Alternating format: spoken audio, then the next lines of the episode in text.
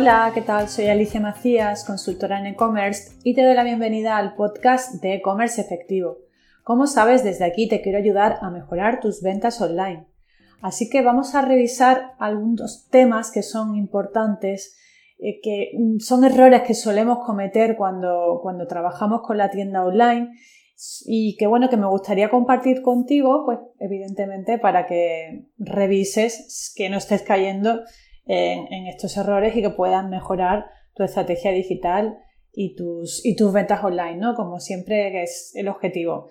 Así que empezando por el primero, eh, también es un poco resumen de algunos temas que ya se han visto en algunos episodios y, puede que alguno incluso se repita, pero bueno, me gusta siempre insistir porque es algo que veo en mi día a día con los emprendedores y con los clientes a los que asesoro y que pienso que de vez en cuando es importante reflexionar sobre todos estos temas. Entonces, bueno, el primero de todos, no definir bien el buyer persona y también la propuesta de valor.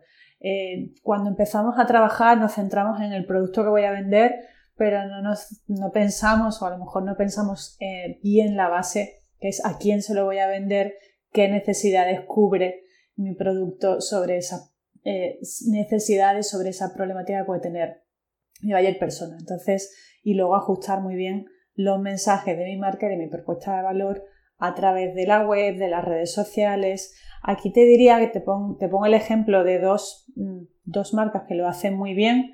Una de ellas siempre la menciono mucho, que es Minimalism Brand. Ellos tienen muy acotado, muy centrado su, su buyer persona es la persona que compra la moda sostenible y dentro de esa persona que, compra la moda sostenible es una persona que, bueno, que está muy concienciada con, el medio ambiente, con el residuo cero, con, todos estos conceptos y lo trabaja muy bien desde su comunicación, tanto en publicidad que hace en Instagram como en, como en su página web. La web cero residuo también trabaja muy bien todos estos conceptos. Luego hay otras marcas como Blue Banana Brand, que es una marca de ropa para, gente joven. Pues, por ejemplo, ha tenido un éxito brutal en Instagram, han crecido a través de Instagram y sobre todo con la comunicación de tanto las imágenes como los textos, lo que transmiten a través del canal de Instagram, donde si tú entras en su perfil vas a ver que más que promocionarte la ropa, te, te promocionan o te comparten contigo contenido sobre aventura, sobre sitios para descubrir, es como una forma, un estilo de vida y entonces ha habido mucha gente joven que ha conectado muy bien con la marca. Entonces, mientras mejor aterrices a quién te diriges y cuál es tu, cuáles son sus necesidades, sus aspiraciones, su día a día, qué es lo que le preocupa y cómo tu marca encaja dentro de todo eso, pues vas a trabajar y vas a conectar mucho mejor con tu audiencia y vas a crecer mejor en redes sociales.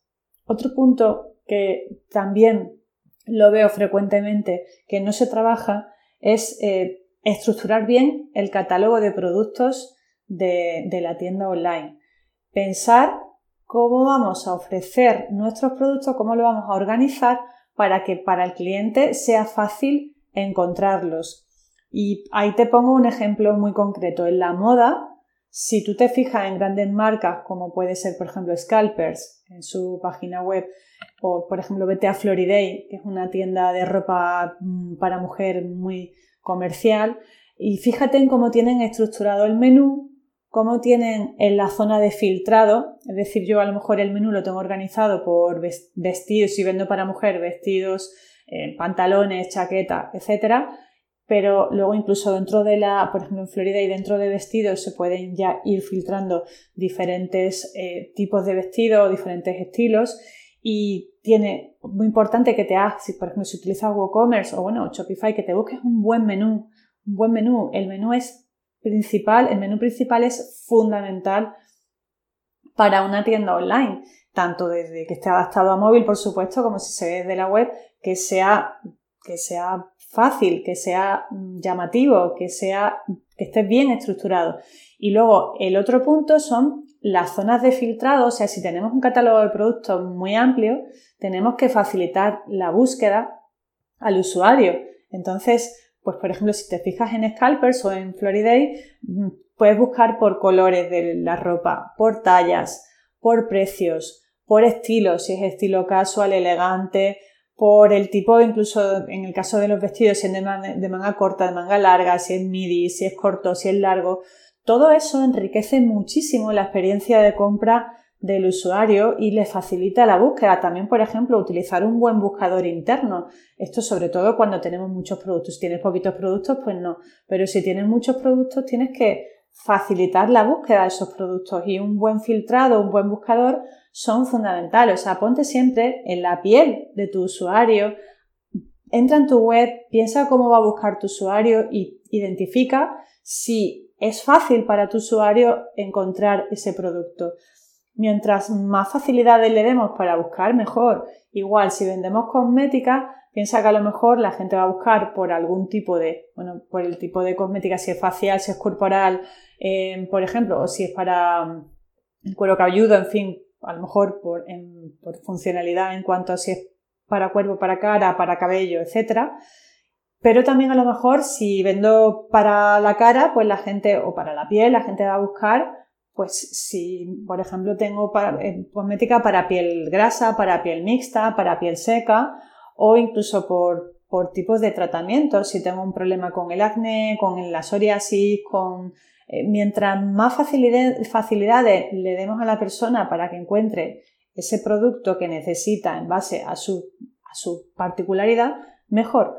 Eh, entonces, siempre piensa en la experiencia de compra y cuando Paso al tercer punto cuando hablamos de, la experiencia de compra, eh, aparte de evidentemente que tengamos el catálogo de productos bien estructurado, pues también en, todo lo que es el proceso de compra, desde que la persona busca, que antes me he centrado más en lo que la persona va buscando, hasta que lo compra. Que, bueno, que, que, sea un proceso fácil, que se añada al carrito, se vea que tiene ese artículo en el carrito y que le ponga que está añadido al carrito, Evidentemente que aparezca el carrito. Yo muchas veces navegando en algunas tiendas online con el móvil no aparece el logotipo del carrito por ningún sitio, con lo cual es súper difícil llegar al carrito y finalizar la compra.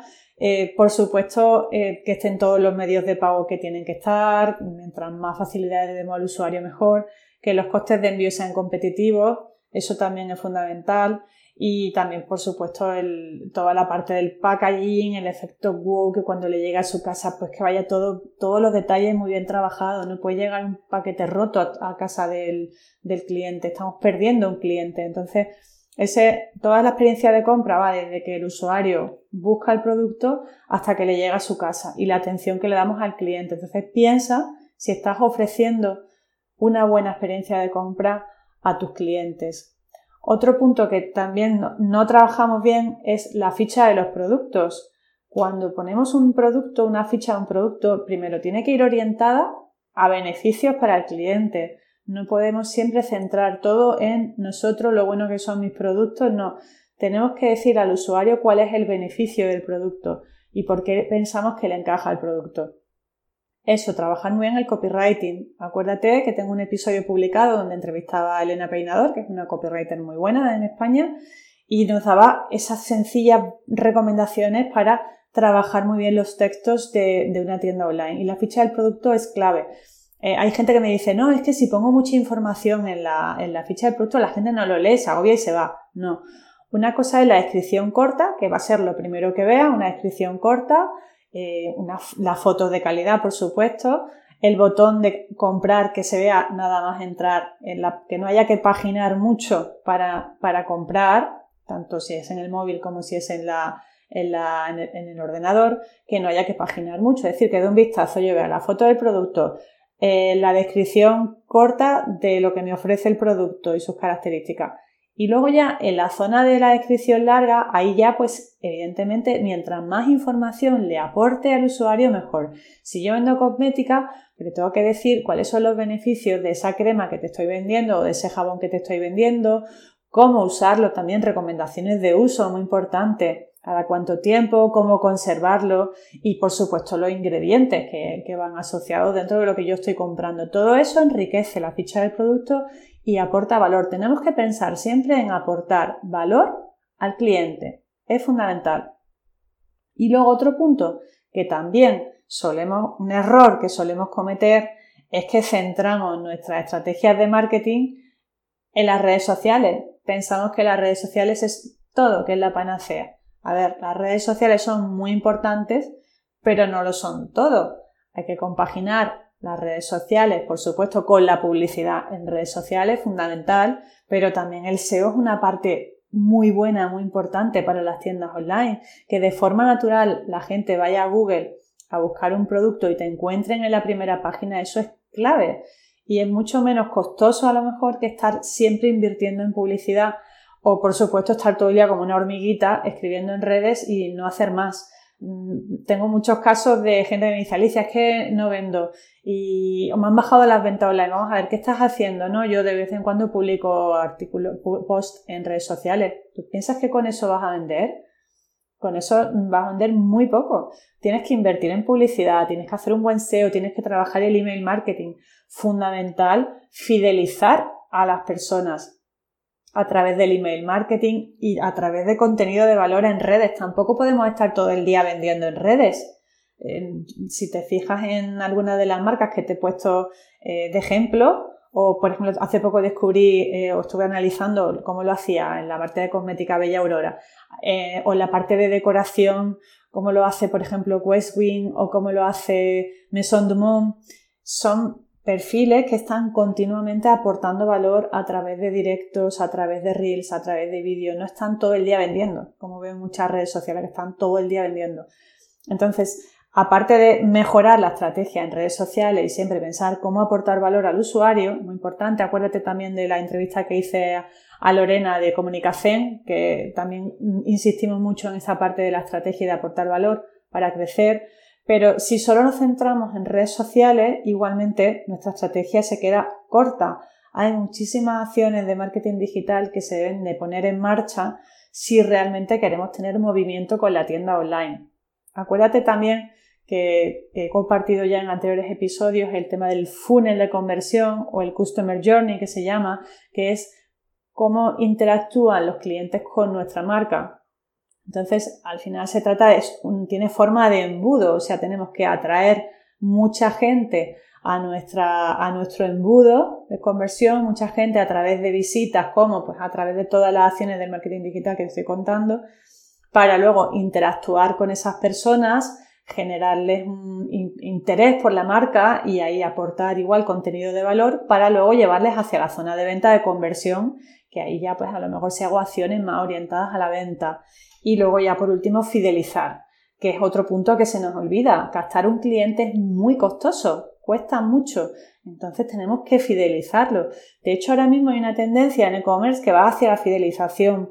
¿Por qué? Porque a través de con todas las normativas nuevas que están saliendo de las cookies, de la privacidad de datos, eh, líos eh, para la gente que tiene Mac, eh, perdón, que tiene iPhone, pues les, les pueden bloquear la publicidad dentro de, sus móviles, con lo cual se está perdiendo un montón de información que antes tenían las plataformas como Facebook para, para mejor las campañas. Se está perdiendo mucha información con todos estos temas. Entonces, eso va a hacer que cada vez sea más difícil o más costoso conseguir clientes, con lo cual tenemos que centrarnos también en darle cariño a los que ya tenemos y no olvidarlos, que muchas veces nos pasa eso, que nos centramos en, en captar, captar, captar, que es muy importante, pero se nos olvida la parte de fidelizar, que es menos costosa y que es igualmente importante, fomentar la recurrencia, que nos vuelvan a comprar. Eso es clave para una tienda online. Y bueno, por supuesto, el último punto es no medir lo que hacemos. Yo hay gente que le pregunto cuál es tu principal punto de entrada de visitas a la web, a la tienda online,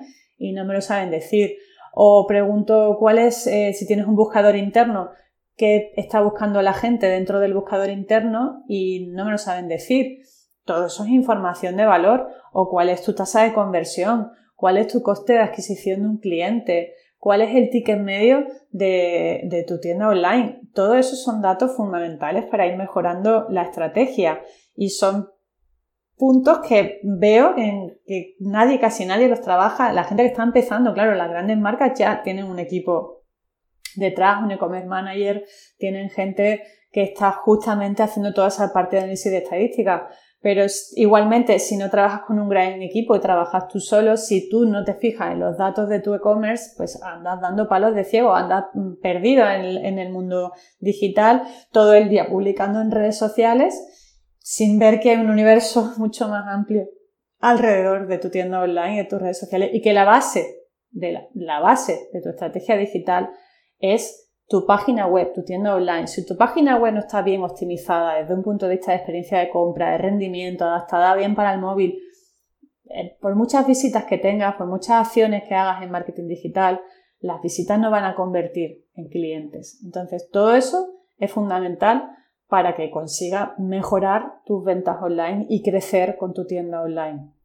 Así que hasta aquí el episodio de hoy. Aprovecho también para, si me estás escuchando, eh, que tengo, estoy cerrando un acuerdo de colaboración con Genei, que es una de las plataformas de e-commerce, de, logística, perdón, más importantes a nivel nacional en España, eh, que Genei es un portal intermediario con muchas empresas de mensajería y ofrecen tarifa muy competitiva. Entonces, he conseguido firmar un acuerdo de colaboración con Genei y a toda la gente que vaya derivada desde e-commerce efectivo hacia Genei nos van a ofrecer unas tarifas súper competitivas, tan competitivas como que podemos vender o enviar productos de un kilo pues por menos de dentro de, España península podemos vender pues, paquetes de, un kilo, incluso de hasta tres kilos, por menos de 4 euros con costes de envío inferiores a 4 euros, con una atención personalizada para todos los que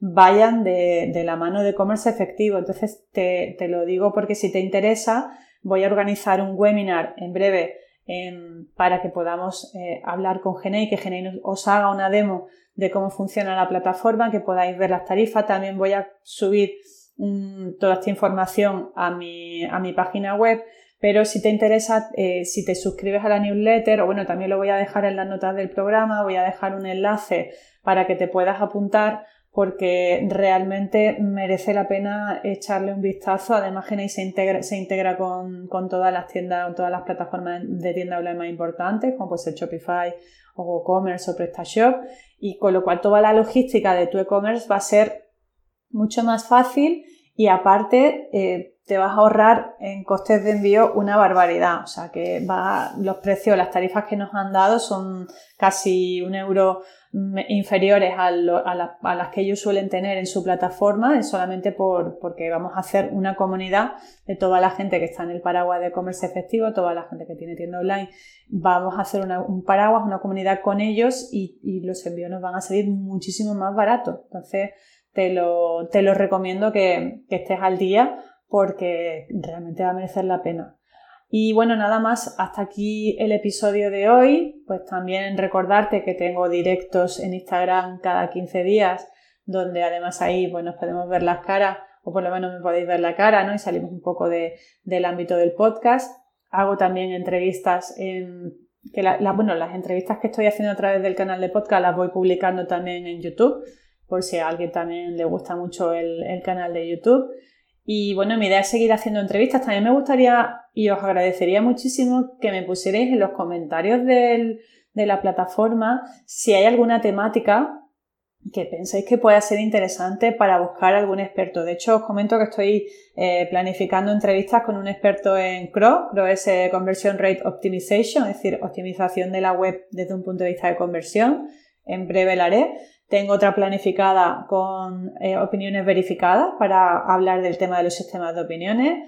Tengo, estoy buscando también para hacer una entrevista en Growth Hacking, que es otro tema que también es muy importante, en marketing de afiliación, es decir, que voy a ir haciendo entrevistas a gente muy relevante del sector para que, bueno, pues enriquezcamos, ¿no? todos los contenidos todo, y que sigamos creciendo, aprendiendo de la mano de gente muy, muy relevante dentro del, mundo e-commerce. Así que si alguien tiene alguna temática que diga, Alicia, me encantaría que entrevistaras a alguien experto en lo que sea, pues yo encantada. O si otro día queréis que hablemos de preguntas frecuentes o me mandáis vuestras preguntas y hacemos un día un episodio de preguntas frecuentes o las preguntas, preguntas y respuestas en base a lo que me mandéis, que aprovechéis que estoy aquí para ayudaros y que cualquier temática que penséis que puede ser interesante, yo encantada de, buscar o contarlo yo, buscar a una persona experta en ese tema y, con eso pues mejorar todo lo que es nuestra estrategia, nuestra estrategia digital para